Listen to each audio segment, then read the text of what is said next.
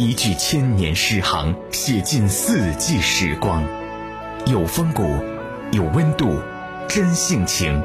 八九六汽车调频，听见历史。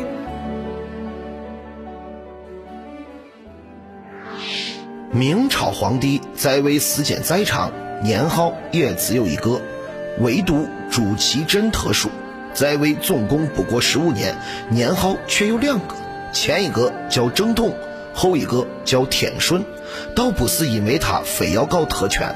两个年号之间是由一大串可气的事件串起来的。那么今天的听见历史，我们就来说说这年号更替一事。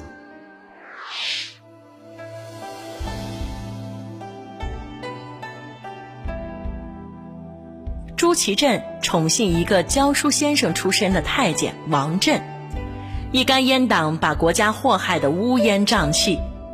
后来瓦剌犯边。忠臣良将苦劝不听，偏听死太监撺掇，非要御驾亲征，带着几十万人牛气哄哄地出了长城，走到半道儿又反悔了，连敌人影儿都没见着呢，就撤兵。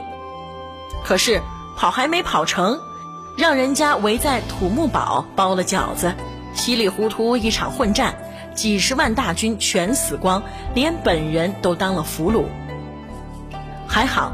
有他的亲弟弟朱祁钰给他收拾，弟弟继承帝位，改年号为景泰。景泰帝信用良臣于谦，成功打垮敌人，再运用外交压力，逼得瓦剌把英宗放回来当太上皇，总算不用学宋徽宗那样客死他乡。我不能这样生活下去，我要抢回属于我的一切，那个皇位。是属于我的，回来舒舒服服的过太上皇的日子倒也不错，可他不消停啊，拉帮结派培植私人势力，几年后趁着弟弟病重，搞了一场夺门之变，夺回了皇位不说，上台第一件事儿就是杀掉了功臣于谦，其他人下狱的下狱，充军的充军，被杀的被杀，明朝的政治气象。怎一个乌烟瘴气了得！皇位夺回来了，自然就要改年号。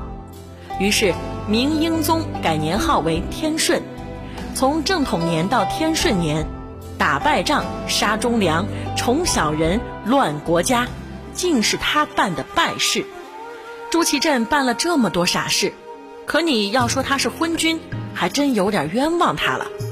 大汗。求你放过抓来的明朝皇帝吧，明朝已经改朝换代了，他回去对咱们不会构成威胁的。就拿土木堡之变来说，御驾亲征被抓了俘虏，进了蒙古人的战俘营，按说够丢人的了，可他不，当囚徒还当出水平来了。日子没多久，从蒙古人的看守到那些跟他打过交道的许多蒙古将军。甚至是瓦剌首领野先的弟弟伯颜，全和他成了好朋友，一个个对他死心塌地。甚至那位伯颜将军多次为了放不放他回国的问题，竟然和亲哥哥野先吵得脸红脖子粗。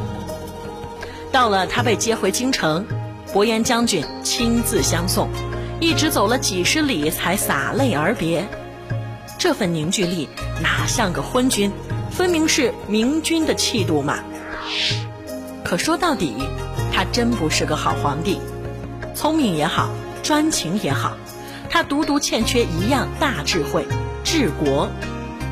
治国就像下棋，黑白交错，恩威并施，要的是统筹把握全局的能耐，是切中要点问题的大谋略。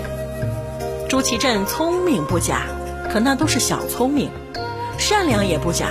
可那都是小恩惠，真正可以让国家富强的大智慧，他是最欠缺的。本期编辑中心演播：老姜、中心、赵军、来风，制作：老姜。文化力量，城市榜样，八九六汽车调频，听见历史。